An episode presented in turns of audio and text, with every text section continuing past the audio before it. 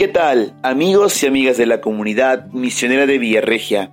Bienvenidos a una nueva edición de Estemos al Tanto. Hoy, como cada semana, les traemos nuevas noticias en el mundo.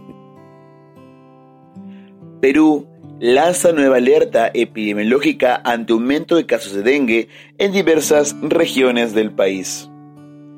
El gobierno del Perú declaró el pasado sábado alerta epidemiológica nacional debido al aumento de casos y muertes por dengue en el país.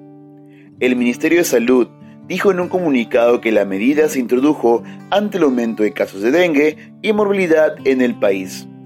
A la fecha, se han notificado 58.117 casos y 75 muertes, siendo las regiones más afectadas Piura, Loreto, San Martín, Junín, Cajamarca, Ucayali, Cusco, Amazonas, Huánuco y Madre de Dios.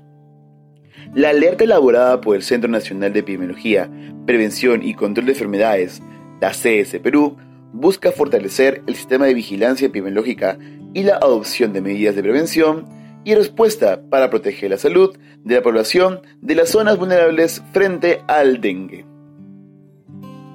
Mural en homenaje al centenario del nacimiento de Ima Sumac.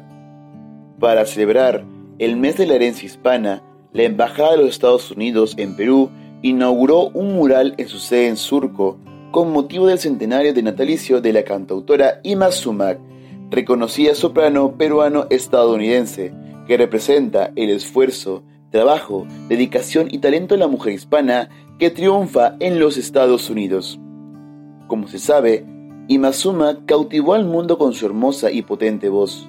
Su arte nos ayuda hoy a celebrar la contribución de más de 60 millones de personas hispanas que viven en los Estados Unidos y que enriquecen la cultura y sociedad estadounidense.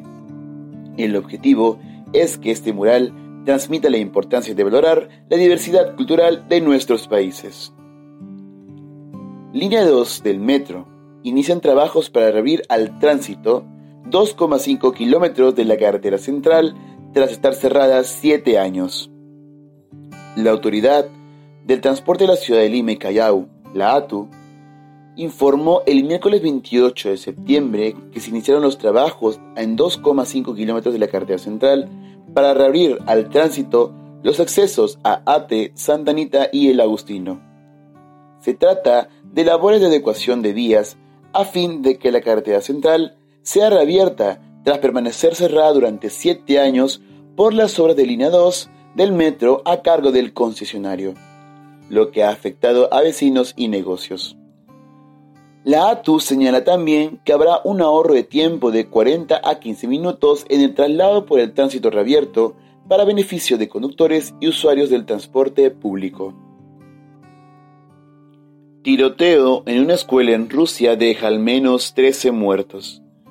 El presidente de Rusia, Vladimir Putin, calificó el ataque como un acto terrorista inhumano, indicó el portavoz del Kremlin, Dmitry Peskov. Al menos 13 personas murieron, siete de ellas menores de edad, en un tiroteo en una escuela de Ishev, ciudad al pie de los Urales, el pasado 26 de septiembre.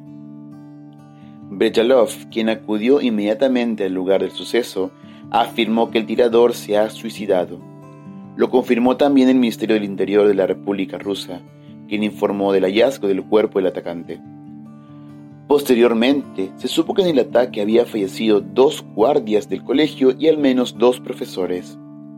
El atacante, según las autoridades, estaba armado con dos pistolas reconvertidas para disparar con munición letal.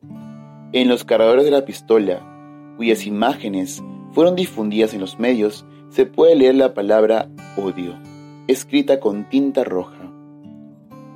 Unmurtia declaró luto por las víctimas del ataque a la escuela.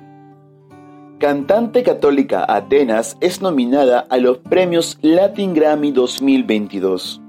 La aclamada cantautora católica Atenas ha sido nominada a los premios Grammy Latinos 2022 en la categoría de Mejor Álbum Cristiano por su producción discográfica más reciente, Alfa y Omega.